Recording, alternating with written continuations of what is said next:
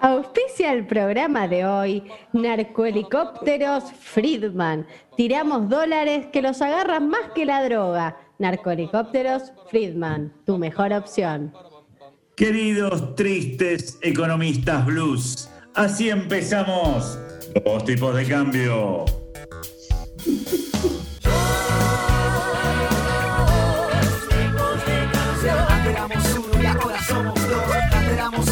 Ahora somos dos. Esta acecha. No quiero encender la mecha.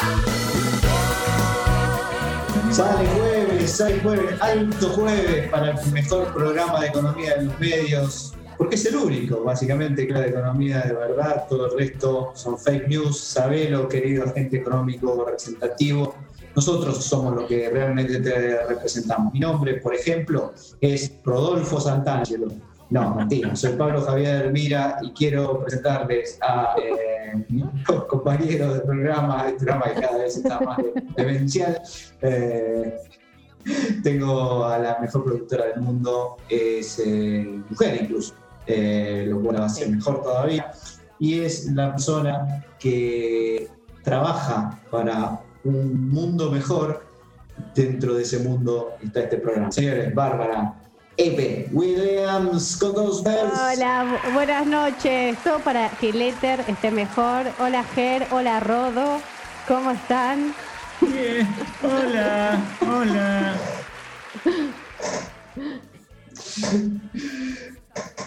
Bárbara, ¿es verdad que hoy eh, vas a ser el editor de la semana? ¿Va a estar a tu cargo? Sí, va a estar a mi cargo. Eh, me pasaron unas datas eh, Excelente, por, excelente. por debajo de la puerta de mi casa y, y lo tengo. Ok. Señores, eh, quiero presentarles ahora al economista matemático, al eh, auditor, quizá también estadístico, el hombre que dijo alguna vez que no es lo mismo correr en la reserva ecológica que correr con lógica económica contra las reservas. Gerardo, Pelle, Reverener. Eh, ¿Por qué, por qué no? Pare, pare, pare, pare, pare. Uy, tengo que esperar que terminen de, tengo que esperar que terminen de aplaudir. Ahí está, ahí está. Bueno, ya está. Muy bien. ¿Por qué, ¿Por qué a mí me pone cualquier segundo nombre y a ella le decís por el verdadero que parecería ser de chiste, ¿no? El de Eve, porque es bastante feo. Porque Eve, Es Eve ella. para chiste. Eve para chiste. De, bueno, No termina nunca de Quiero decirte sí, que sí, es un nombre que tiene mi mamá y mi abuela, o sea, lo- está desde todo. Bueno, está bien, lo siento, ¿viste? Pero no. Herencia. La historia. A ver, Bárbara me encanta como nombre. ¿ve? Eve no me gusta. ¿Qué que te diga? No es lindo. No, no. eh, no y vos no tenés segundo nombre, mirá lo que te digo. Y yo no tengo segundo nombre. Pero no me Lo tampoco por ponés envidioso. ¿viste? yo, poneme Daniel. Evo. No sé. No, Evo, Gerardo Evo. Gerardo Evo, poneme, ahí está. El medio Evo. El medio Evo. Gerardo, hoy es día qui- 15 de eh, octubre. Eh, ¿Qué tiene? ¿Qué nomástico es? Bueno, el 15 de octubre es un día muy especial, especialmente por el año en el que estamos transitando, un año que todos vamos a recordar con alegría y felicidad para no volver jamás a él, porque el 15 de octubre es la fecha que la Organización Mundial de la Salud decretó para el Día Mundial del Lavado de Manos. Muy bien. Mirá si nos Así hubiéramos dado que, cuenta antes. Le mandamos un fuerte abrazo a Pilatos, no Pilates, ¿no? Porque muchos me creen que es Pilates. No, no, Pilates es, es otra disciplina. Este Pilatos, que eh, la verdad que fue el maestro. fue el Qué que jugador, inició- ¿no? El que inició. Qué jugador. Poncio. Poncio. Poncio, claro. Poncio. Poncio fue el jugador que inició, eh, bueno, la solución a esta pandemia. Así que nada, es el Día Mundial del Lavado de Manos. ¿Cómo festejarlo? Bueno, además, se explica por sí mismo, ¿no? Este, lavando sus manos. Eh, por ejemplo, y sabemos Sí, que. sí. No, no, digo, si no sabemos si hay algún descendiente de él que hizo el famoso esquema Poncio. sí. Se- seguía La así, así. Este, bueno, a ver, además de lavándote las manos, una buena manera de celebrar ese- este día es realizando charlas en las escuelas donde no hay nadie. Así que bueno, y donde se... eh, si querés enseñar a los niños, no vayas a las escuelas, porque las escuelas están vacías. Pero- Yo tengo una cosa sobre esto. Sí. Que las escuelas vacías. Creo que, no, que creo que a la gente, eh, a pesar de que le dicen que le la- lavarse las manos, le resulta mucho más simple ponerse alcohol en gel o alcohol en las manos. A la gente no le gusta lavarse las manos. A mí me encanta lavarme las manos, pero eh, lo que... ¿Por qué? Porque se No me gusta. molesta que secarse. ¿Cómo? ¿Por qué? Porque hay que hay que dice secarse, Pablo. Ah, bueno, sí, como que es más, eh, es un, eh, un protocolo menos. No, pero a mí lo que no, no me termina de cerrar es esto de que por ahí me pongo gel en las manos, me dicen, bueno, y ahora lavate las manos. No, ¿para qué me puse el gel si ahora me lo lavo? No, no, pero hay que lavarse las manos, sí, sí, pero eso es- No, claro. se reemplaza por el gel. No, no. Ese tipo de contradicciones, incoherencias, ¿viste? Cuando te empiezan a mezclar todo. Este, bueno, e- eso es lo que no me. Por ejemplo, una, una de las cosas que O si tengo. no, lavate la, lavate la boca. Un debate. No, digo, por ejemplo, No, no, eso no. la boca. Un debate que tuve, por ejemplo, con, con Ana, mi mujer, No. es que no, no me quería, no quería compartir el mate conmigo. Le digo, pero flaca, nos, nos besamos todo el tiempo. No, no, bueno, pero es Sí, hace bien, lo bien que hace. Es lo mismo. Pero entonces estuve, estuve dos días sin darle un Lo que beso. deberían hacer no es mate. compartir el mate porque te besas. ¿Cómo? Lo que tenés que hacer no es compartir el mate porque dejar de Lo que tenés que hacer no es compartir el mate porque te besas, sino dejar de besarte y dejar de compartir el mate, ambas cosas. Bueno, ese fue exactamente lo que hice. Durante dos días no le di ningún beso. Es, ya, dar beso, no. Hasta que no me des un mate, no te voy a dar lo mismo, digamos. Pero esas cosas, viste, que. No, y me imagino que comieron en dos habitaciones separadas y en bar de. Bueno, dormimos en habitaciones separadas, por cierto, sí. No, no, comieron, comieron. Quise decir comieron. Porque viste Bueno. que uno come, habla. No, ya está. Walkie talkie. Mm, Walkie talkie, sí. Walkie talkie. de nuestra época, no de la tuya. No sé dónde escuchaste tu walkie talkie. Sí, es como un TikTok. Yo pero- volver al futuro. Bárbara Williams. ¿Y qué pasa en Twitter, querida Bárbara? Bueno, en Twitter, el, eh, el otro día, el, el viernes 9 de octubre, Walter Sosa Escudero, que ha venido al programa varias veces. Lo amamos, eh, lo amamos. Hizo, bueno, que Gerardo lo ama. eh, que Gerardo quiere compartir el mate con Walter Sosa Escudero. Eh, se preguntó, hizo, hizo una consigna, como nosotros hacíamos el año pasado, de ¿cuál es tu superpoder inútil? Para él, eh, encuentra palabras muy rápidas en el diccionario de papel.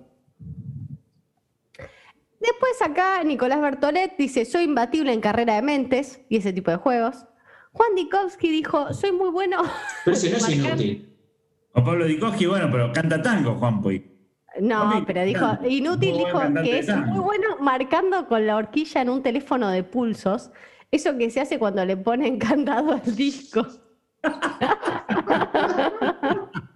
Es muy Maravilloso. Ese es el tipo de cambio. Bueno, después Eva Saco dice, recuerdo de memoria los números de teléfono de todos mis tíos y familiares de hace 20 años. Algo inútil desde que, aparecieron los celulares, eso es cierto.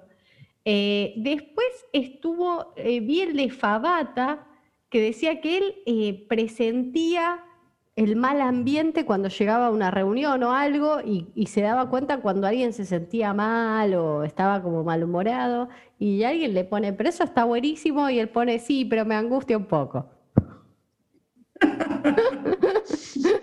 Son divinos. Bueno, bueno, sí, ahí hay un par más, pero yo quería saber cuál era su superpoder inútil. ¿Cuál? Ustedes dos. ¿El ¿Nuestro? Ah, es una pregunta que hemos hecho, hecho mucho de tipo de cambio, ¿no es cierto? Gerardo, sí, sí, te escucho. No, no, no, sí, esa era la pregunta. Eh, a ver, Sí, yo eh, aprenderme los primeros eh, 100 dígitos de pi de memoria fue una de las, de, de- de las cosas. Incluso en un momento también eh, pero los dígitos de E, viste, el número E, este, los dígitos del número, ¿cómo se llama? Del número de oro. de Eh, oro. Sí. Bien, sí, sí, de todo ese tipo de números a mí me encanta. Lo- Los, números de phi, los dígitos de, de pi es 3,14, 15, 9, 2, 6, 5, 3, 5, 8, 9, 7, 9, 3, 2, 3, 8, 4, 6, 2, 6, 4, 3, 3, 8, 3, 2, 7, 9, 5, 0, 2, 8, 8, 4, 1, 9, 7, 1, 6, 9, 3, 9, 9, Bueno, lo puedes trapear esto, ¿no? Cinco te- ta- ta- ta- 9, 7, 4, bueno, y así. Bueno, esa es una, una cosa, ¿no? El WOS, el WOS del pi. Sí, el WOS ahí. ¿Y vos, Pablo? Yo tengo un superpoder, pero que es, es un poco visual, digamos. Se lo voy a mostrar a ustedes, después lo voy a tratar de escribir. No sé si se ve ahí lo que estoy haciendo. Sí, ¿Ven lo que hago? sí, nos está mostrando el Eh, dedo. Estoy poniendo un dedito adentro del otro, pero si es así, el ¡Ah! dedo sigue estando. Impresionante. Es casi un milagro. Impresionante. Tengo otro- básicamente es tengo otro que- este, Necesito. Hacer con una sola mano, con una sola mano, una- con una sola mano una especie de mate que no compartiría con Gerardo Robles, este, haciendo que el dedo chiquito quede este, rodeado por el resto de los dedos de la mano. Asqueroso. Bueno, puede pasar. Sí. ¿Suyo, Barbie? Eh, no recuerdo, debo No, tener. no, alguno. no, ahora tenés que decir. Ah, eh, tengo, ¿sabes qué? Eh, tengo muy buena memoria eh, para todo lo que sucedió en mi primaria. Todo el resto de mi vida no me lo acuerdo, pero mi primaria intacto. Memoria Intacto en mi mente. Típica memoria que uno. Ah, que uno no, bueno, no, tengo, tengo un talento, pero que es súper útil, que es muy, muy útil, un superpoder, que tengo muy buen sentido de la ubicación. No, no hablando, no, no dirigiéndome a otras personas, No, no, sino en el mapa. sí. no es que me ubico eh, con, en una reunión de gente, sino que me ubico con las calles, con las cosas. Ok. Una especie de filcar humano. Excelente, una especie de. Claro, exactamente, sí, de guía T. Eh, poco viejo, ¿no? para seguir con las cosas de nuestra, de nuestra primaria, que nos, nos sacamos muy bien también.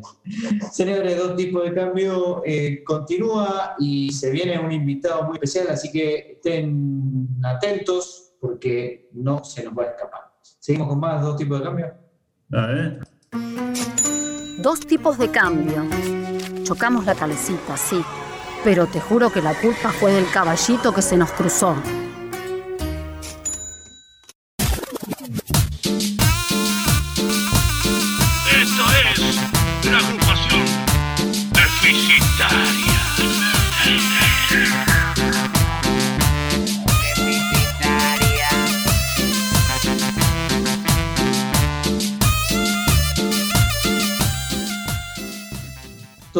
Cambio continúa su periplo interminable hacia la devaluación permanente. Eh, en esta ocasión, Gerardo Ronger. Eh, Gerardo, eh, me muy mal con el tema del mundial. Quedé muy mal que haya ganado alguien que ni siquiera es economista, que es de derecho, y me preguntaba si no es más importante el derecho que la economía. No, no es más importante, eh, de- definitivamente no lo es.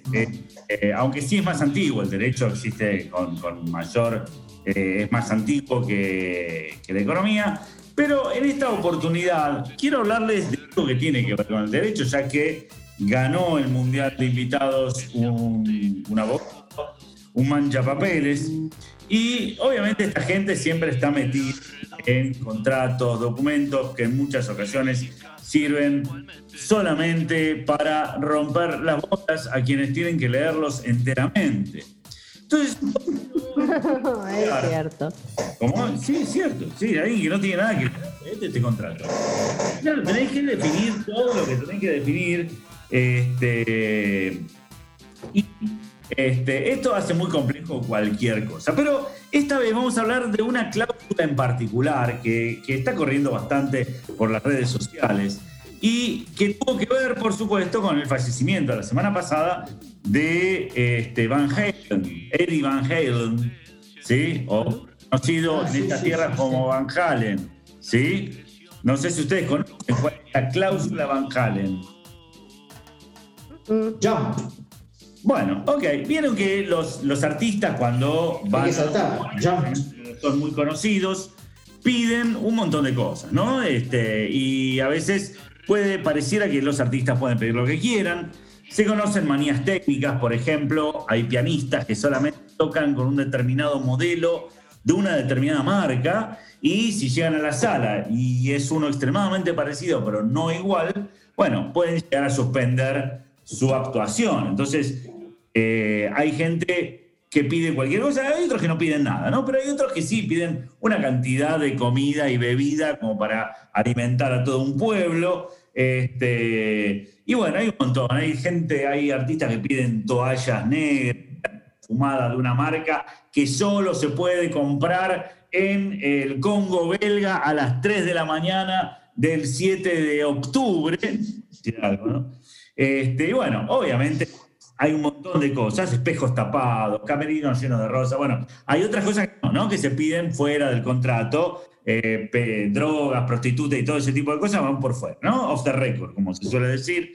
Este, y bueno, ese hay muchos caprichos. Pero bueno, esta banda, que fue eh, una de las primeras y que eh, en montar grandes producciones con escenarios enormes y con requerimientos técnicos terribles, este, para que se den una idea, para que se una idea, mientras cualquier otra banda cuando salía de gira llevaba tres camiones, esta llevaba 18. 18 camiones. ¿Qué? 18, así, porque era una, imagínate Van Halen, que era el rock pesado, que llevaban un montón de equipos, cosas, pero claro, hacían una, una gira que era muy, muy larga, muy densa en presentaciones, y llegaban a las ciudades con muy poco tiempo de antelación. Entonces les daban a quienes los contrataban un contrato, un montón de cláusulas donde les especificaban muy, muy bien cómo tenían que armar el escenario para soportar todo el andamiaje y todo eh, los, eh, los eh, ¿cómo se llama? Los altoparlantes, toda la, la cosa que tiene que ver con lo que era el show de Van Halen, ¿no? Las luces, cosa enorme, enorme. Y había una cláusula, que era la cláusula 126, que después se la conoció como cláusula Van Halen, ¿sí? en la cual pedían en los camerinos una, un bol de M y M y decía muy claramente, pero no puede haber de color marrón. No. No puede haber de color Eh, marrón. señor, ¿Por qué? ¿Qué, qué- qué pasa? son los más ricos. Son los marrones. Ah. Son los más ricos. Eso, esos son los que tienen gusto de chocolate. Bueno, había un montón de cosas. Eh, lo cierto es que en una gira, en 1982, ¿sí? llegan a una ciudad en Nuevo México y no había eso, este, estaba el bol de M&M, este, pero no estaba, ¿te acordás de M&M? ¿De dónde viene M&M? ¿no? De Mickey Mantle y Roger Maris, ¿sí? que fundaron la, la empresa esa, pero no importa. Sigamos con Van Halen. Lo cierto es que llega el conjunto ahí, este, la verdad que se encuentran que no habían sacado los de color marrón y armaron flor de quilombo. Flor de quilombo. quilombo! Incluso dice la leyenda que rompieron todo, qué sé yo. Actuaron igual, por otra parte. Este, pero no, no fue cierto que rompieron todo. ¿sí? Yo estuve investigando ahí, fake news, bad information. Este, No puedo creer que siempre existió la fake news. Sí, sí, vos te creés que lo inventamos nosotros. No.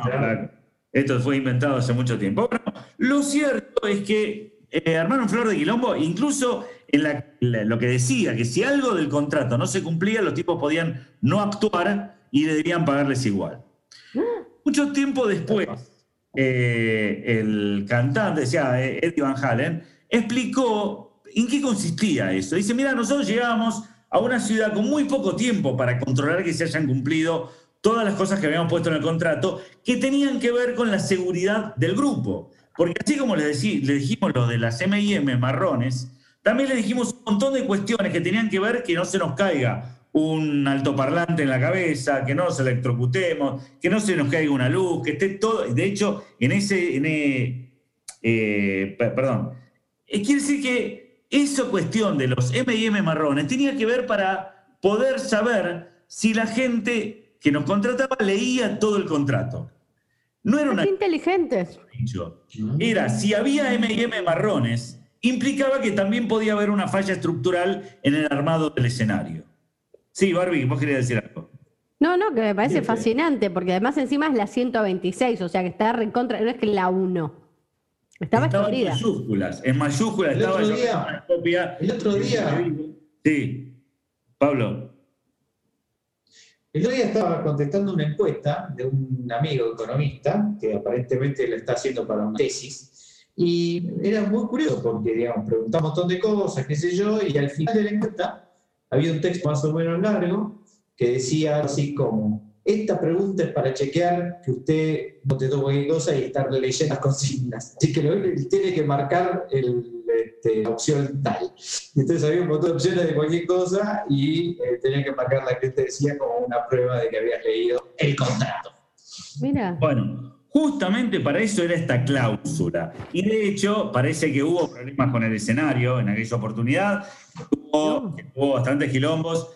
Ahí se, hay otro, hay un WhatsApp que está corriendo que dice que fue en Colorado. En realidad fue en Nuevo México. Este, entonces el artículo 126, la cláusula 126, parecía una cosa muy loca de un grupo así de, de estrella de rock Excéntrico.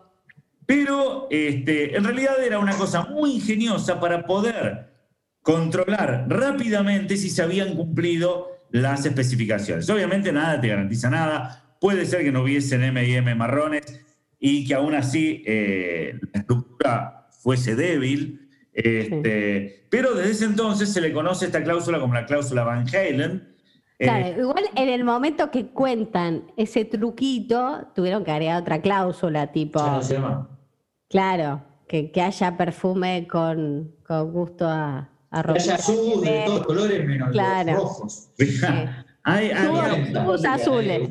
No, no, no, para, para, para. Había un montón de cosas. Estaba pidiendo nueces, pretzels, 12, eh, viste, copas de eh, Reese Peanut Butter. Estoy leyendo acá el contrato. Eh, después te, te pedían 48, eh, eh, ay, toallones, ¿sí? 48 Ah, había 47 se iban.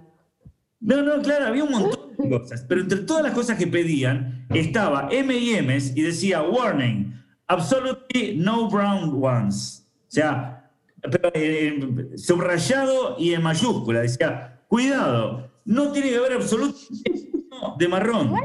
Quiero decir algo, dado que eh, hoy es el día del lavado de manos. Vos les están pidiendo que abran paquete de M&M, lo toqueteen todos y saquen los marrones. Preferible comía, caramelos pa. empaquetados. Vos seguís pensando que se comían los M&M. No se los comían. Ah. Solamente querían verificar que, así como se tomaron del trabajo de sacar los M&M marrones, habían armado el escenario con las especificaciones que les habían dado para soportar la cantidad de eh, equipos que llevaban. Además, además, ¿cómo me voy a comer esos M&M si ya les hice tantas cláusulas que seguramente los escupieron, le tosieron encima? No, había- tenés- te querías tener a Van Halen en tu escenario. Querías tener a Van Halen en tu escenario. Aparte, Claro, no, está bien, para que te des una idea, la fama de Van Halen, en la década del 80 especialmente. ¿Se acuerdan en Volver al Futuro 1, la primera? Cuando. No, uno era la primera. Sí, la 1 es la primera, no es como la guerra de las galaxias, que la 1 Se llama uno. apareció 30 años después. Sí, esto es volver al futuro. Este, cuando el, el flaco se mete en la habitación del padre, vestido de eh, extraterrestre, y, y le hace escuchar Van Halen al padre en la década del 50, ¿no? En 1955. Ah, que no escuchaban rock en esa época. y que No, no, no existía, no existía. Le pone lo más pesado que había en el año 1985, eh, que era precisamente Van Halen. ¿no? Era Van Halen. Era Van Halen, claro, y le hace Ah. Eddie Van Halen. Este, así que bueno, esto es un poquito lo que quería contar. La Espectacular. en realidad es como un grupo de rock logró aparecer en un, en un, con un nombre, no en el derecho. Sí, Pablo. Excelente, Gerardo Romner, una vez más. eh, bueno, ya saben que para, eh, digamos, aceptó hacer esta columna solamente si le proveíamos de chocolatines Jack con el, ah, el- el muñequito del doctor Sin el muñequito. No sé si- Sin el muñequito era, Pablo. Tenías que agarrar a todos los chocolatines ya. Ah, era sin el muñequito. Por el amor de Dios. Ajá. No, no, pero creo que dijiste sin el muñequito del doctor Neus. Ah, sí. No sé qué especificar. Del doctor Neus. Qué fea. Que me vi. ¿Qué va a ser? Bueno. Señores, el tipo de cambio sigue imponiendo cláusulas imposibles a tu vida económica y sigue de la siguiente manera. Dos tipos de cambio, porque para nosotros un pobre extremo no es pobrísimo, es paupérrimo.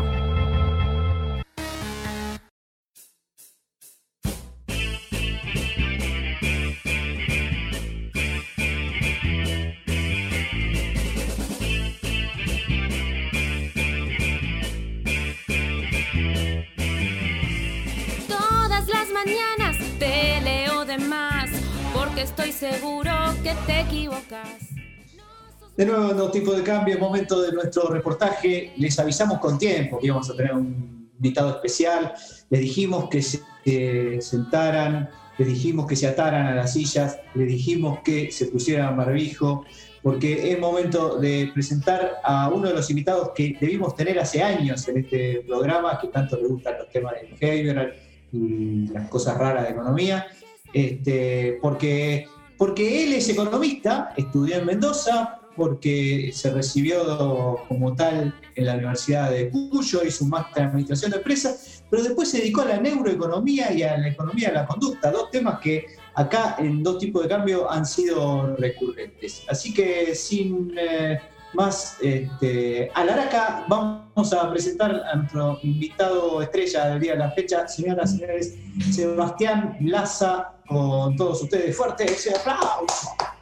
¡Bravo! Bueno, ¿Cómo andamos. Sebastián? ¿Cómo andás, Pablo? ¿Cómo andan? Muy Mucho bien, gusto, La verdad excelente. que un gusto, un gusto, un honor poder estar un rato en el programa de ustedes. Yo los, los sigo mucho en las redes sociales, me parece muy interesante.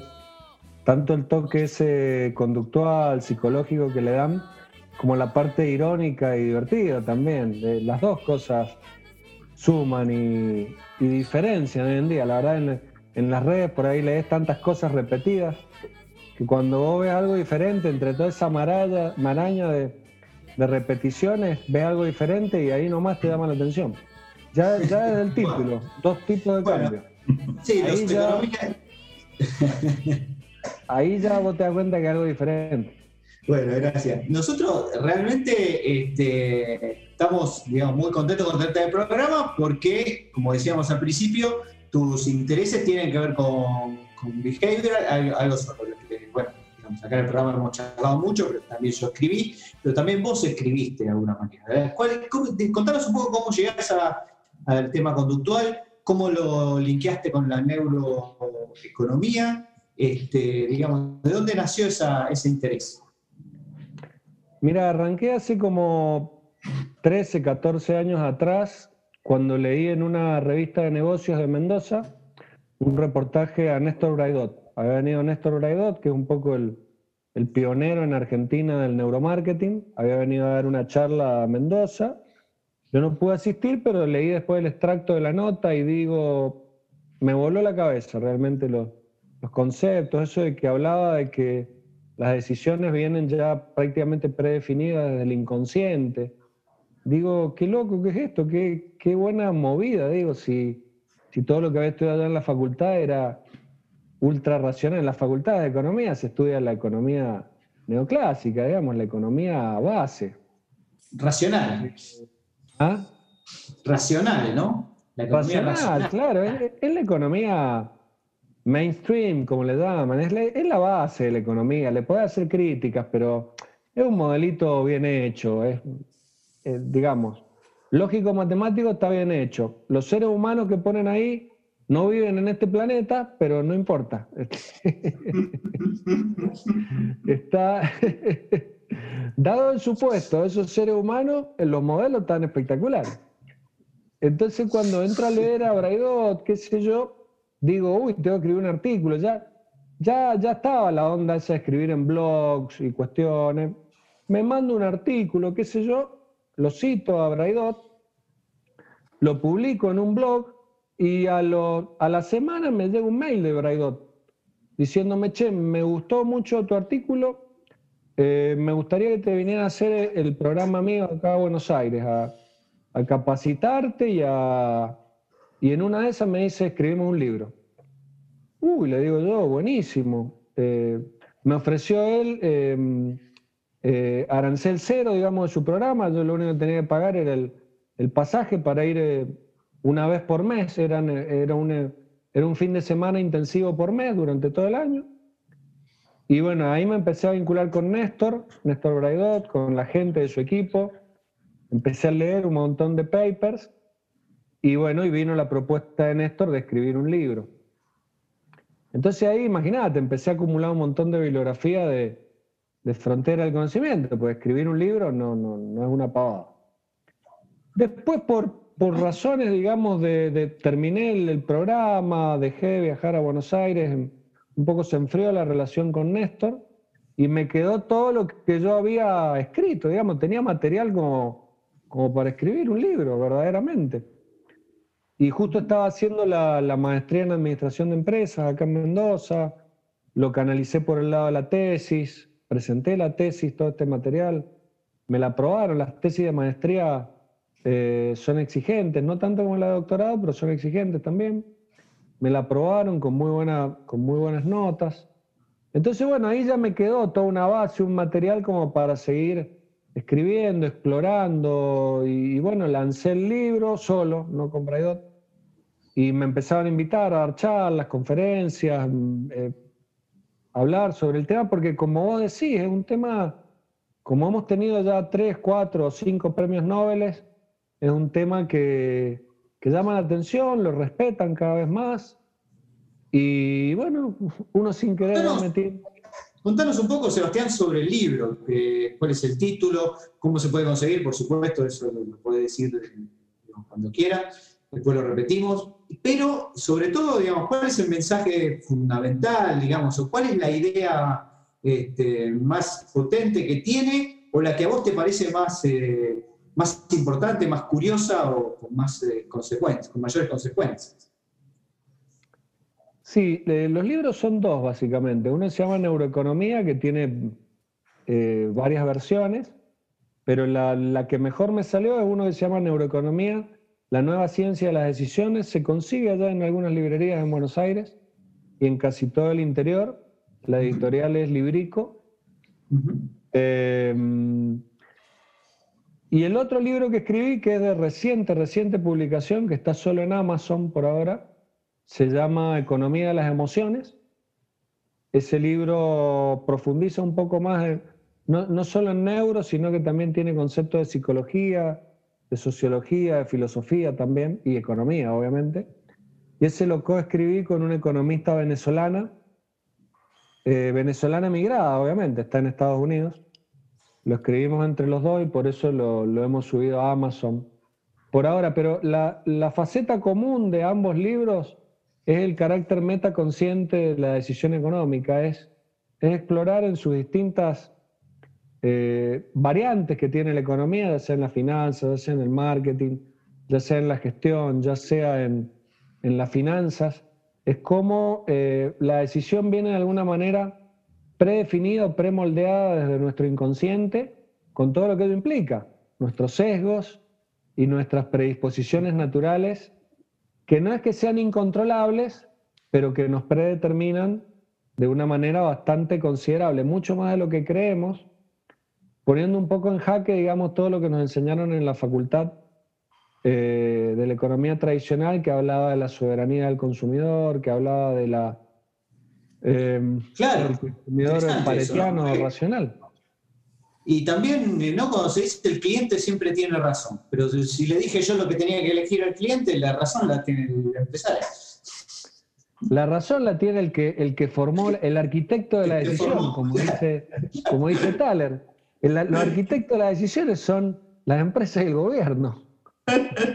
Gerardo, te, te escuchamos. Eh, sí, hay alguna- algunas preguntas que te quería hacer, pero en principio eh, vos en un momento dijiste, escribir un libro no es una pavada. Bueno, no es la experiencia que tenemos nosotros, no es la experiencia que en particular. Este, Pablo de hecho, ha escrito un libro y te puede decir que eso no es así. Pero fuera de eso, este, Hay excepciones, hay excepciones. hay excepciones, hay excepciones. Una pregunta que te quería hacer, ¿viste? Porque vos decís, aparte, que eh, viene desde el inconsciente las decisiones. Yo creo que no, yo creo que vienen desde el consciente de mi mujer. Y yo todas las decisiones con su conciencia, ¿sí? Ella me dice qué es lo que tengo que consumir y qué es lo que no. Pero una, una pregunta. Eh, pensar que todos tienen sesgos, ¿no? ¿No es también un sesgo? ¿No es un cuadrado? Eh, buena pregunta. Eh, que los demás tienen sesgos, creo que está bastante claro y hoy lo demostraba la psicología y ahora lo demuestra la neurociencia. Ahora, el sesgo del observador sí es algo que yo no soy filósofo, pero la, la epistemología lo ha analizado mucho. Sí, el observador es sesgado también. Y creo que está bueno lo que vos planteas, hablar un, un sesgo al cuadrado, lo que, lo que lo hace doblemente atractiva, creo yo, a la, a economía de la conducta y a la neuroeconomía, porque vivimos en un mundo de, sesgos y de modelos mentales tan eh, contrariados. Acá en Argentina que se habla tanto de grieta, pero nunca nos hemos puesto a analizar los modelos mentales que subyacen a esas grietas y los sesgos que subyacen a esos modelos mentales. La verdad que por Bueno, sí en no- realidad, en realidad sí nos ponemos a pensar en cómo están las estructuras mentales del otro lado de la grieta, digamos. Uno analiza, uno dice, racional soy yo. Ahí está la grieta precisamente. Este, che, y la No- gente nos, que estudia. tanto, nos cuenta tanto aceptar eh, los sesgos nuestros y la- las limitaciones de cada uno. Es impresionante realmente Sí, cómo... sí. A Yo también me, niveles, me- ¿eh? me asombra cómo la gente tiene tantos sesgos y yo no. Este, ahora, te quería preguntar otra Y cosa. tú- y ¿Estudias sesgos? yo, eh, tu mujer sí, Sí. pero vos no. Yo no, no, no, no, yo de, de ninguna manera. La gente que estudia los sesgos como vos, que te metes ahí en, en behavioral y todo eso, ¿tiene más sesgos o menos sesgos? Es decir, el hecho de estudiarlos y qué sé yo, hace que te relajes. Habría que hacer un estudio, pero te lo pregunto a vos, ¿qué, qué, qué opinión tenés vos? No, yo creo que los sesgos los tenemos igual. Lo que pasa es que somos más conscientes de los sesgos. Ah, Nos equivocamos, pero sabemos por qué, decís vos. Claro, y a- algunos, hay algunos sesgos que son muy groseros, muy groseros, que se pueden de alguna manera controlar. Por ejemplo, el famoso sesgo de la manada o sesgo de arrastre. Ese sesgo se puede controlar un poco. Vos te, con un poquito de estudio de estos temas, te tenés que dar cuenta que te están queriendo llevar de las narices en muchas cosas.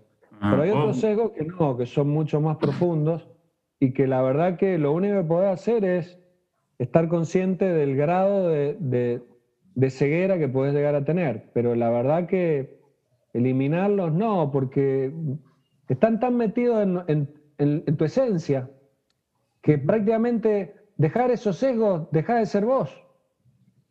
Ok, entonces, a ver, pará, pará, con el sesgo de manada, ¿vos, Pablo, estás de acuerdo con eso? ¿Que el sesgo de manada es evitable?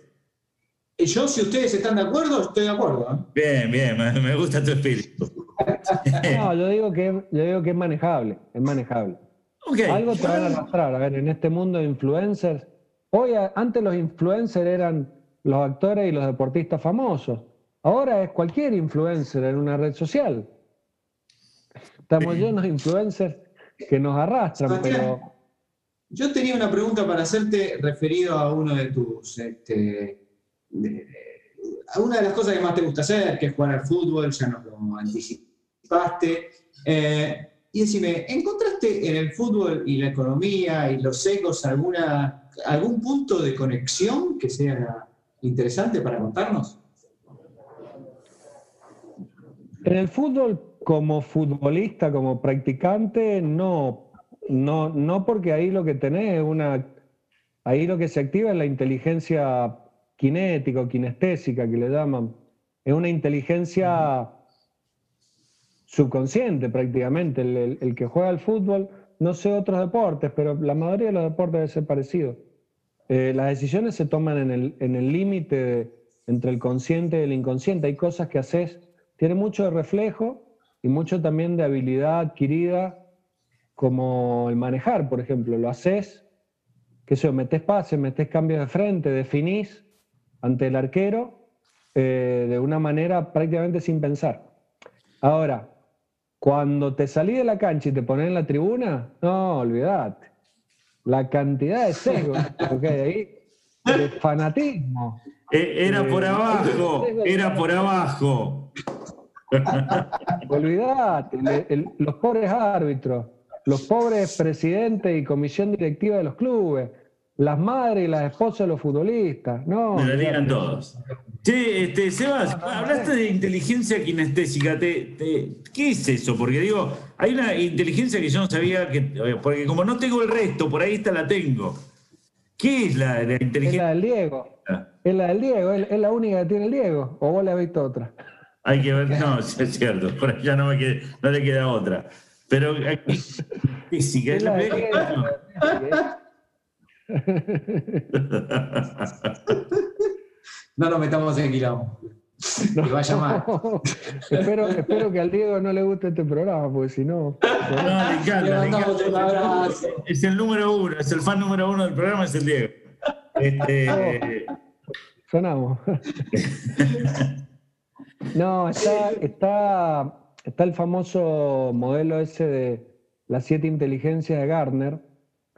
Eh, uno de ellos es la inteligencia kinética, kinestésica, es la inteligencia de los deportistas. ¿eh? Es, una, es, una, es una característica que tiene, una predisposición que tiene el cerebro a tener mucha, mucha habilidad con el cuerpo. También es de los bailarines, por ejemplo.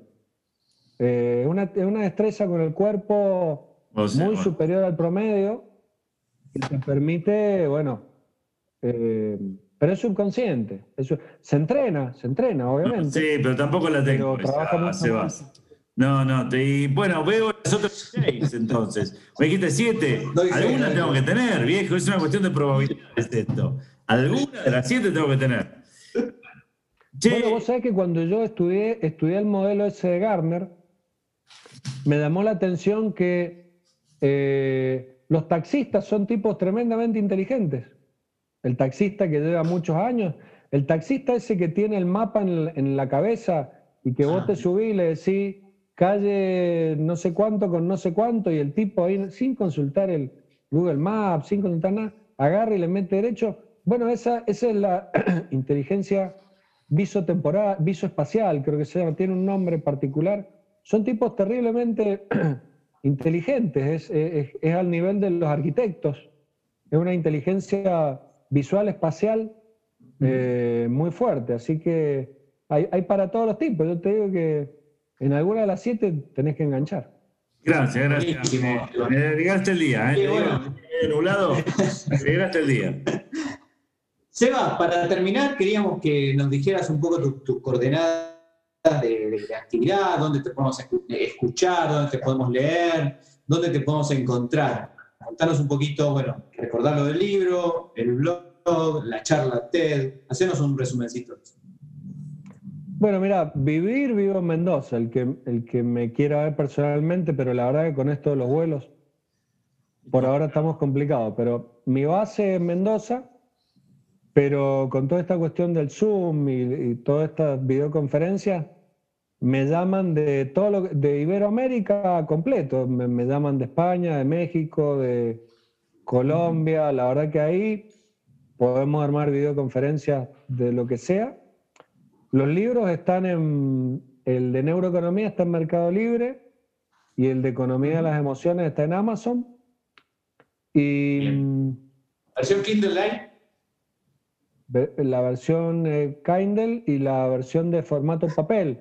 Me pasa que el papel, traerlo de, de Amazon de Estados Unidos, te arranca en la capocha, pero eh, se puede leer electrónico, está, creo que lo hemos puesto en 4 dólares, 4 dólares y medio, ¿no? Sí, ah, está Con bien. cupo de pues. los 200, con esto del cupo de los 50 mil 200, pesos, perfecto.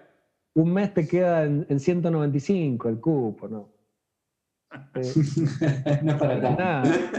No es para tanto, no es para tanto. no es para tanto. ¿Tenés un blog Pero- también, Sebastián? ¿Cómo?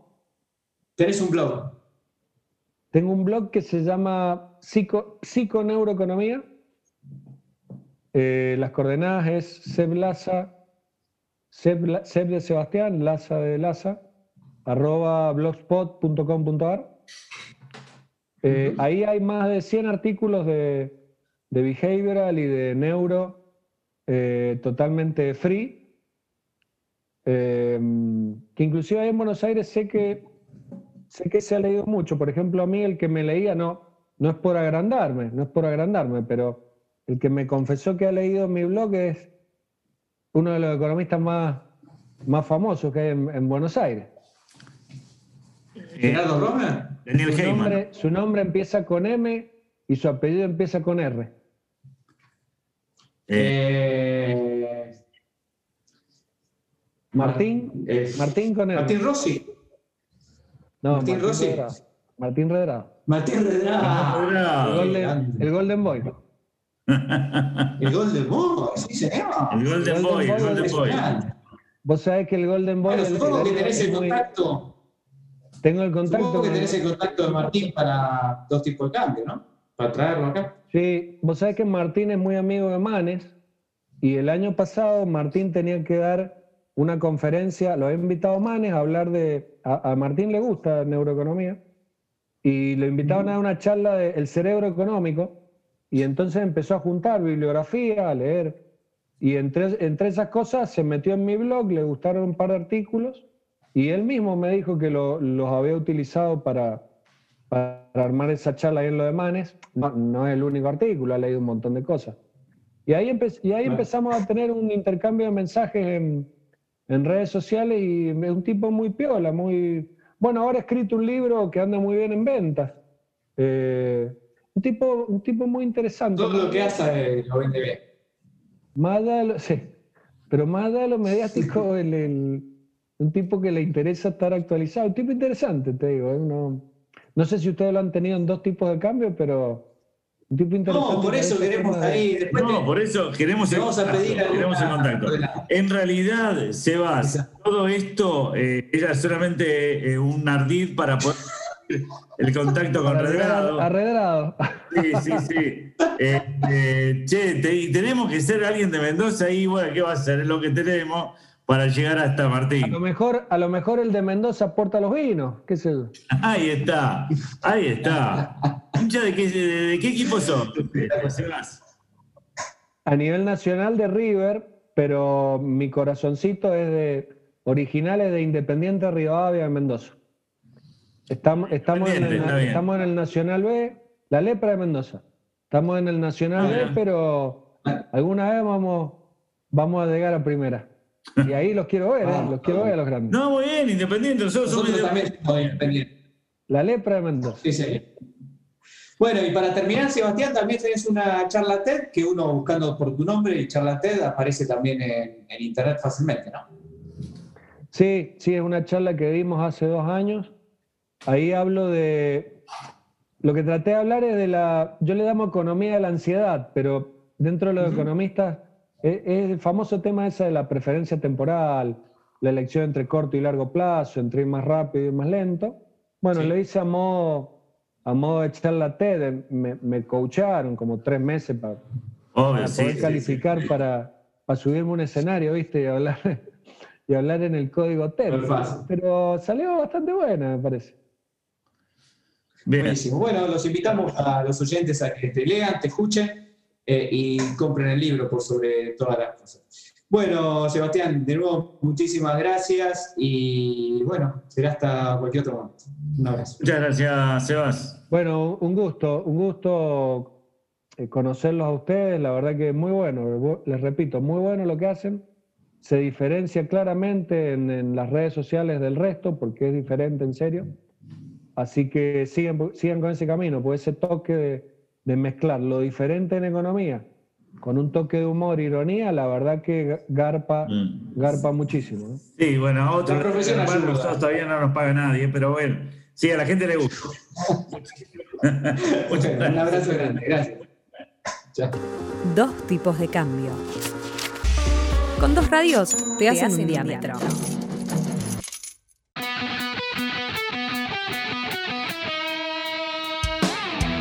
My name is Lucas. Volvemos en dos tipos de cambio y llegó el premio al mejor. Al mejor en cualquiera de las ciencias. Nosotros siempre nos interesa saber, como programa radial, quiénes son los mejores científicos de cada año en cada una de las disciplinas. Y esta vez, nosotros, como siempre hacemos, no nos vamos a ir a lo serio, a aquello que es más circunspecto, sino vamos a ir a lo que en realidad es en serio, ¿no, Pablo? ¿Qué- ¿De qué premios estamos hablando? En realidad, esto es muy buena tu apreciación, Gerardo. Ah, por porque favor. Estamos hablando de premios que son broma, pero que son en serio.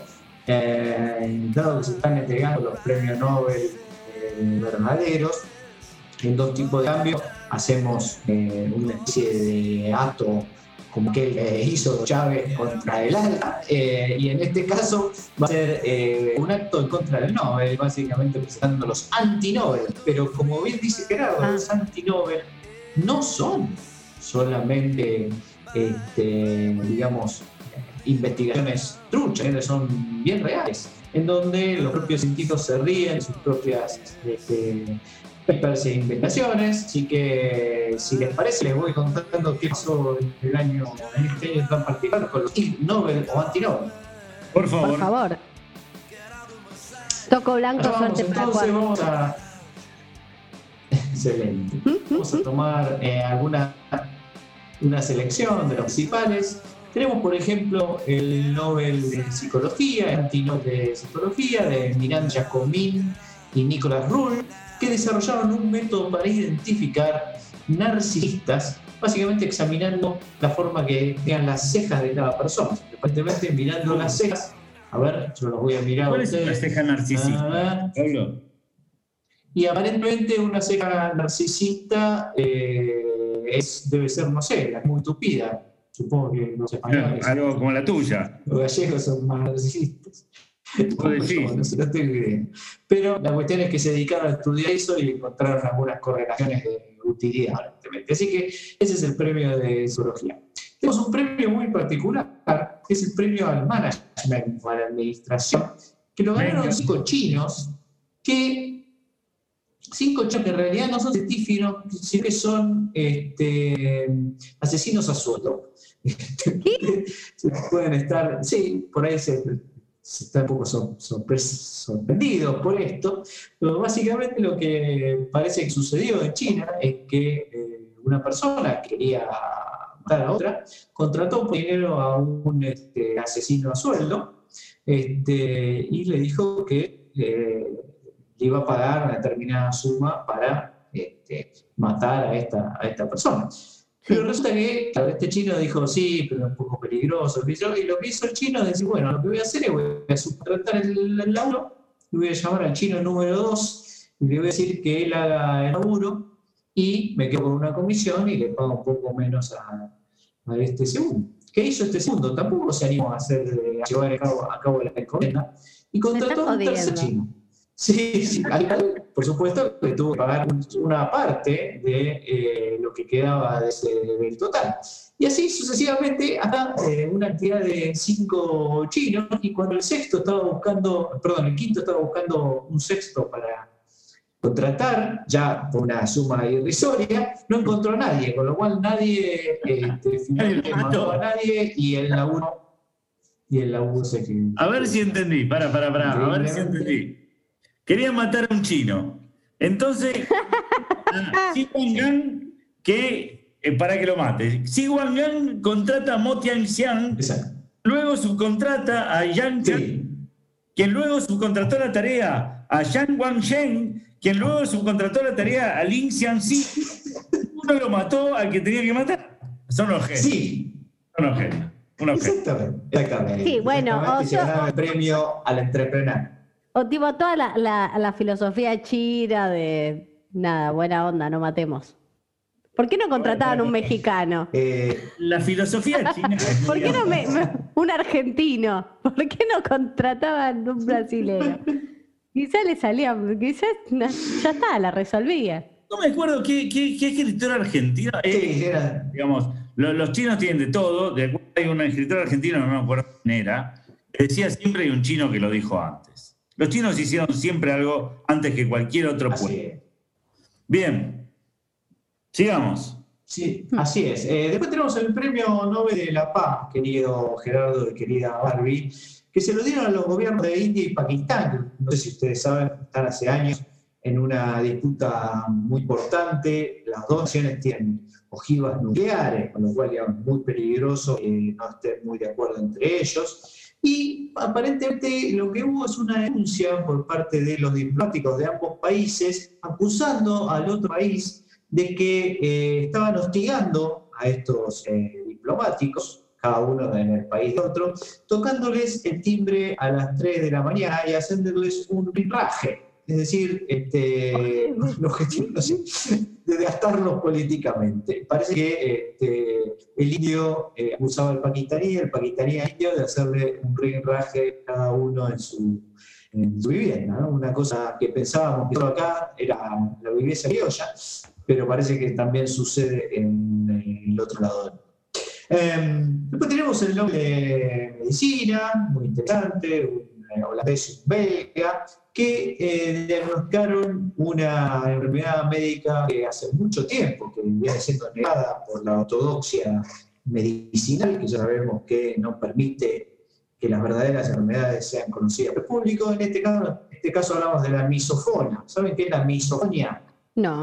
Eh, Yo sí sé, pero dale, explicar. Bueno, perfecto, muy bien Gerardo. Es, la misofonia es, el, es el- el- el- la ansiedad, el, des- el- el desconfort que te genera el hecho de escuchar a otras personas mascando chicle, que hacen unos sonidos verdaderamente insoportables. Y bueno, y eso genera, por supuesto, una Bueno, está bien, tiene Misofonía. criterio. Es misofonía, no misofonia. Misofonía. Misof- misofonía, exactamente, usted lo ha dicho. Usted lo ha dicho que genera, bueno, una, una situación emocional eh, muy grave en aquellos que tienen que soportar a eh, su pareja, por ejemplo, masticando chicle. Ah, Eh, terrible, eh, terrible. Exactamente. exact- Después tenemos el, el premio eh, a educación médica, ¿no? Recordemos que estamos en un año de pandemia y, Educación y médica. que eh, eh, de educación médica, es decir, eh, gente que no es que investiga la medicina, sino que investiga cómo educar en la medicina a otros, y ahí ganaron unos cuantos presidentes de varios países en ocasión de la pandemia, Jair Bolsonaro, Boris Johnson, ¿Qué? eh, Narendra Modi de India, Andrés Manuel López Obrador, Alexander Lukashenko, el, dictador de Bielorrusia, eh, Donald Trump, por supuesto, Ah, pará. Erdogan de Turquía, Vladimir Putin de Rusia, entonces ganaron. Sí, lo, lo tuvieron que compartir, les quedó un dólar a cada uno. Y eh, la razón fue que lograron eh, enseñarle al mundo, estos políticos, que eh, a veces la política puede tener un mayor efecto sobre la vida y muerte de las personas que los propios doctores o los Pablo, así que esos son los. Sí, tenemos que recordarle a nuestros oyentes que Lukashenko de Bielorrusia es el segundo premio Ig Nobel que recibido uno, ya el premio Ig Nobel de la Paz, y por el 2000. Tenés razón. ¿sí? por ilegalizar, ilegalizar aplaudir en público, es decir, prohibió aplaudir en público y lo compartió aquel año eh, con la policía bielorrusa que arrestó a un hombre por aplaudir que faltaba un brazo, así como lo escuchan. La policía bielorrusa detuvo a un hombre manco por aplaudir. Sí, señor. Esto es el Pero ¿cómo mundo que queremos. Sí, sí, sí, aplaudir. ¿Nunca viste Ah. aplaudiendo vos? Ay, Dios mío. Bien, eso que Canción. Y bueno, eh, Tenemos también el premio a la, a la ciencia de los materiales, del análisis de los materiales, cuando un conjunto de 1, 2, 3, 4, 5, 6, 7, vieron que la cantidad de gente que firma, no empezar a saber cuánto de eso laburaron, ¿no? Siete eh, americanos y, y ingleses mostraron que los cuchillos que se hacen, que se manufacturan a través de eh, la caca eh, congelada humana, no funcionan, eh, no estarían funcionando adecuadamente. O sea, no cortan un carajo. Este, así que no lo practiquen en casa, como suele decir Gerardo Rovner, no hagan cuchillos de caca eh, poniendo la caca en el freezer porque no va a funcionar como tontina. Este, y bueno, y tenemos para terminar el premio Nobel de Sí, Economía. y también traten de que no esté en contacto de la comida que tengan en el freezer si van a probarlo. Sí, eh, el de, Eh, sí, el de economía, Pablo, antes de ir al de economía, que es el que todos están esperando. Yo- Sí, que todos están esperando eso, pero me encantó el de entomología, ¿sí? Este, que se lo a ver, lleva. contámelo. ¿Querés decirlo vos o.? Dale, Gerardo, no, seas tímido. bien. Se lo lleva un estudio norteamericano que reúne pruebas de que, atención, muchos entomólogos, que son los científicos que estudian insectos, temen a las arañas. Es decir, muchos tipos que estudian insectos le tienen miedo a las arañas. Y, y el, el título se llama patas de más marcan una gran diferencia, claro, porque los insectos tienen seis y las arañas tienen ocho. Entonces, este, el título del paper se llamaba Cuando dos patas de más marcan una gran diferencia. Me encantó. Vamos entonces al premio estrella de Por estos otra parte, ni siquiera. Ahí estamos, muy bien. Este es un premio compartido por 1, 2, 3, 4, 5, 6, 7, 8, como 10 autores, otra vez unos, unos ladres. ¿Qué, qué hicieron estos 10 autores? Nos dice, bueno, descubrieron la razón por la cual los países eh, les, cuesta, les cuesta crecer, o por qué la desigualdad en el mundo, o este, cómo hacer para que los flujos financieros financien la inversión y no haya desestabilizaciones. No, no, no, nada de eso. Se juntaron 10 tipos para tratar de cuantificar la relación para distintos países entre la desigualdad del ingreso, o sea, la desigualdad en la distribución del ingreso, y el promedio de besos en la boca eh, o chupones que eh, se realizan en cada uno de estos países. Gerardo, ¿qué, ¿Cómo qué- hicieron? qué le ¿Cómo lo esto? contabilizaron? Para, para, quiero, eso, eso quiero saber. ¿Cómo, Quiero saber el método. este, ¿Cómo fue que los tipos este, llegaron a descubrir que el problema tenía que ver con, con- a ver, de Roberto Galán, hay que besarse más, ¿es esa la conclusión?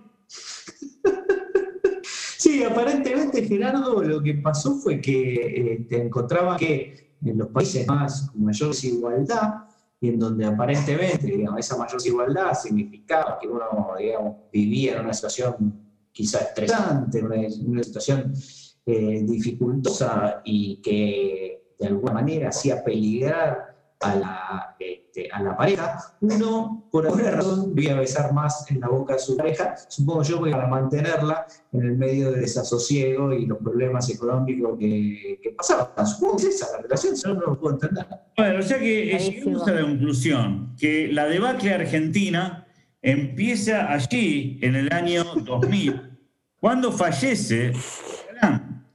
Antes era un país potencia, por supuesto, este, que venía más pujante, eh, y obviamente un, un complot de eh, las grandes potencias imperialistas del mundo, lo matan en el 2000 a Roberto Galán y nosotros empezamos la decadencia por no besar. Tenés razón, tenés razón. Es así. Gracias. Gracias, Gerardo. Gracias, Gerardo, por, por poder eh, Sintetizar. poner en nuestra realidad un estudio Echar luz. que, que- Sí. claro. sí, no, la verdad que eso. Yo cada día aprendo más con ustedes. Por favor, por favor, eh, Y lo hizo solo, ¿no? Como estos delincuentes que son como 10. Este, incluso lo que encontraron estos ladris es que aparentemente el- lo, que, lo que más explica, digamos, este, el aumento de, de- de los besos en la boca en estos países, que es la desigualdad, tiene un mayor efecto sobre los besos en la boca que eh, sobre, por ejemplo, eh, las caricias o sobre los abrazos y otro tipo de cosas. E incluso el sexo. O sea que en realidad es una cosa medio internet. ¿no? Ni, ni la pavadita de darle el hombro, ni tampoco la cosa de irse eh, como loco a la cama. Acá de lo que estamos hablando es de que un pito en la boca eh, te hace vivir más tranquilo, aunque la distribución del ingreso sea muy desigual. ¿Qué me cuento? Qué bárbaro. Qué bueno, geniante. Entonces, haciendo honor a eso, hay que besar más. Dos tipos de cambio. A favor de las reglas firmes. Cada vez que las consideremos adecuadas, por supuesto. Todo de cambio va cerrando otro programa olvidable, eh, pero con un invitado de lujo realmente. Eh, es momento, sin embargo, de darles la noticia insólita, Gerardo. La noticia insólita. La noticia insólita, ¿saben qué, con qué tiene que ver? Con una mujer que este, vendió un gato, o quiere vender el gato. En realidad todavía no lo vendió. Vende un gato a mil dólares porque su dueña asegura que cumple deseo. ¿Cuánto? 130 mil dólares. ¿Cuánto? Ciento, está bien, quieren que les diga muchas veces. Al Blue. Cumple de Un, de- un departamento en Capital Federal, ¿Cómo? No te escucho. un estante, eh, digo, un, un, eh, un departamento en Capital Federal, más o menos. Más o menos, sí, sí, sí, totalmente. Y de 50 Lo metros. Ponele a, a 170, ¿sí? Si lo convertís a 170 serían como 22 millones y a mil pesos. Así que es un fangote de plata. Pero esta mujer lo vende porque asegura que cumple tres deseos, como el genio de la lámpara, ¿viste? Es decir, este, la tipa dice, mirá, yo en realidad lo vendo porque el tipo cumple tres deseos. Ahora, si querés asegurarte, vení, pagame un, un, dólar, parece que es un dólar nada más que tenés que pagar, para, eh, simplemente para ver al gato. Solamente para verlo es un dólar. Ahora, si lo querés llevar para que te cumpla los tres deseos, que uno de los tres deseos, supongo que habrá, que le habrá dicho a la mina, es vender al gato 130 mil. Porque no tiene mucho sentido. Porque ella dijo, bueno, ya el cuarto no me lo cumplió, así que Claro. las tres. claro, son tres. Claro, son tres. Eh, ¿Cuánto vale un gato que te, hace- que te da Ah. todos los tres deseos? este, que puede ser- el primer deseo es tener todos los deseos que quiera, digamos. Claro. Claro. Tener claro. tres una crisis tengo el deseo. Exactamente, exactamente. Eh, Mi primer ¿qué deseo es tener le, un millón de ¿qué deseos. deseo le cumplió a la chica? bueno, ella quería comprarse una habitación, una- un departamento, digamos. Eh, Ah, asegura que en su momento no estaba ahí, eh, que fue una casualidad, como descubrió los milagros que podía realizar el gato. Y dice, un departamento y un día le dije a Vincent, que es el gato, ¿no? Se llama en broma, cumple el deseo. Y prácticamente al día siguiente me di cuenta que todo iba a cumplirse. Dijo y agregó, en un mes ya tuve el departamento. Eh, Vamos. si bien no precisó cómo obtuvo Bien el gato. Yo lo hubiese denunciado a la Vamos, porque vos, claro, porque imagínate, vos sos Raro, Ru- raro. que lava dinero. Y de pronto te compraste un departamento y nadie sabe dónde salió la guita. No, se la pedí al gato. Se la pedí al gato. El gato cumplió mi la plata. Fue el gato. Eh, Con lo cual- otro dilema, Gerardo, es cuánto tiene que pagar de impuestos, eh, qué, qué tasa marginal debería pagar de impuestos un gato que puede este, cumplirte todos los deseos económicos, ¿no? Y en este país el 100%, porque acá te sacan todo, digamos, impuestos, más impuestos, de lo que te queda, te cobran impuestos por lo que te queda. Así que dale, da- dale que va. ¿Cuánto impuesto podemos pagar Ah. por un gato que cumpla deseo? Señores, sé yo, dos tipos de cambios se va despidiendo, pero todavía falta la pregunta insoportable, así que Gerardo, ¿estás listo? Porque me toca preguntarte. Sí, ah, a mí me. Bueno, dale, dale, dale, pregúntame. Eh, bueno, me toca preguntar a Barbie. No, no, no, mía, mía, mía, mía, dale. ¿A vos? Perfecto. Bueno, mi pregunta es la siguiente. ¿Qué trabajo no harías ni aún si te pagaban el doble del sueldo que cobras en este momento, Gerardo?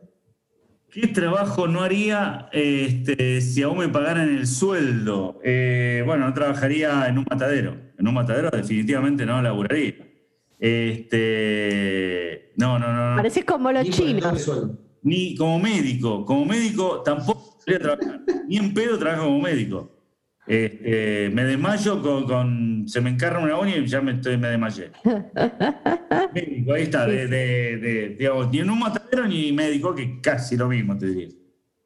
Bueno, podría ser sicario entonces. Estoy satisfecho. No, no, no, ninguna. ninguna. El sicario chino sí, porque no nada. subcontratá. Pero tampoco me pagan ni el doble de lo que gano ahora. Bueno, yo le tengo que preguntar a Barbie. Barbie, y la pregunta que te voy a hacer es: ¿sin cuál de los cinco sentidos podrías vivir? Mm, mm, creo que podría vivir sin. eh, yo creo que sin el olfato. Yo creo que la mayoría va a contestar eso. La mayoría va a contestar eso. Porque Sí, yo conocía. Yo No, Mi conocía. olía, yo mi olía- conocí- mi olía iba a contestar eso. No, eh, en mi juventud conocí una chica que, pobrecita, tuvo un accidente y quedó sin olfato. Y bueno, nada, las amigas un poco la cargaban, se le tiraban pedos al lado y no se daba cuenta, y qué sé yo, pero no Ah, era tan divino, grave. divino, divino. Es esa gente, esa gente tan buena. Cuando un ciego le cambian los muebles de lugar, ¿viste? Sí, ja, ja, ja. Vamos a caernos de risa. No, divina, divina.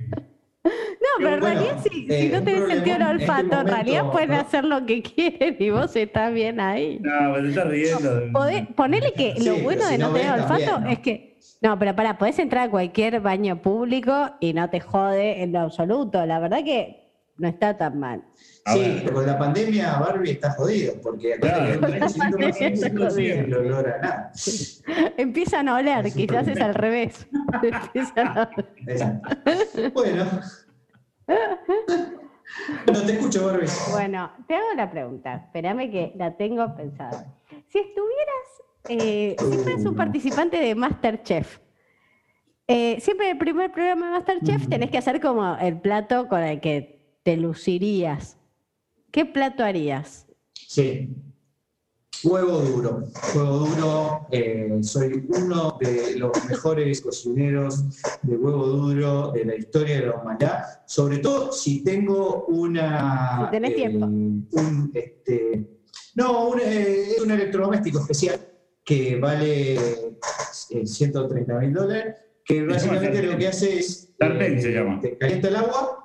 Eh, cuando termina de hacerse huevo, se apaga solo automáticamente, emite un chillido, te llama, te dice, vení pago, están los huevos duros.